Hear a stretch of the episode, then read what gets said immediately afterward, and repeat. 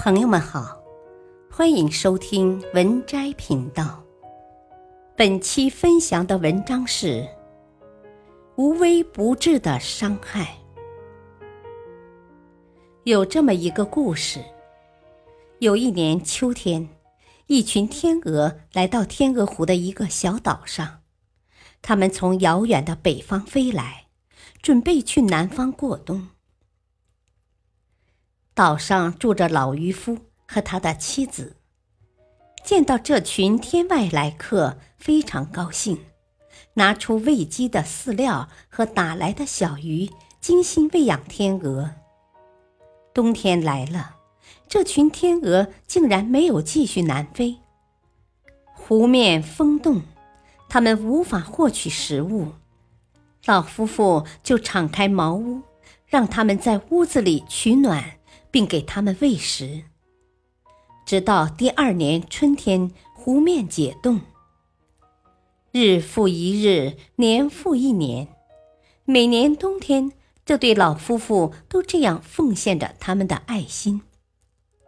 终于有一年，他们老了，离开了小岛，天鹅也从此消失了。可他们不是飞向了南方。而是在第二年湖面风冻期间饿死了。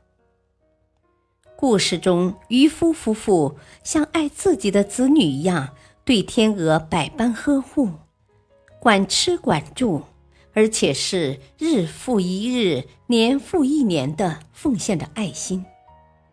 人们不禁要感叹了：多好的一对夫妇啊！多么幸运的天鹅！然而，天鹅悲惨的结局又告诉我们：正是渔夫夫妇这种过分的爱，使天鹅沉迷在悠闲安逸的生活中，养成了惰性，丧失了生活的本能和生存的基础，无法再适应环境，最终被变化了的环境所吞没。在现实生活中，有多少父母一辈子都在为子女营造舒适安逸的爱之窝啊？孩子小时捧在手里怕摔了，含在嘴里怕化了。孩子要星星不敢给月亮，不让孩子干一点点家务活，吃一点点苦，受一点点累。让孩子过着衣来伸手、饭来张口的老爷生活。孩子大了，又要忙着给他们谋个旱涝保收、日不晒、雨不淋的好职业，还想着要给他们留下一笔丰厚的遗产，哪怕自己为此吃尽苦、受尽累，也心甘情愿。这就是典型的渔夫夫妇式的父母和他们博大无私的爱。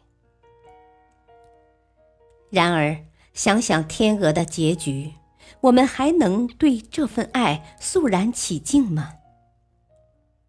其实，这种无微不至的爱，这种一味营造舒适安逸的爱，恰是人生的陷阱。陷入此境的人，除了依赖和惰性，他们一无所有。一旦生活中出现湖面风动，他们的结局绝不会比天鹅好到哪里去。人们固然需要爱，但是当这爱变异为一种安乐的馈赠，一种包办一切的呵护时，它就不再是爱。而成了一把能置人于死地的温柔的刀子。本篇文章选自微信公众号“静晨”，感谢收听，再会。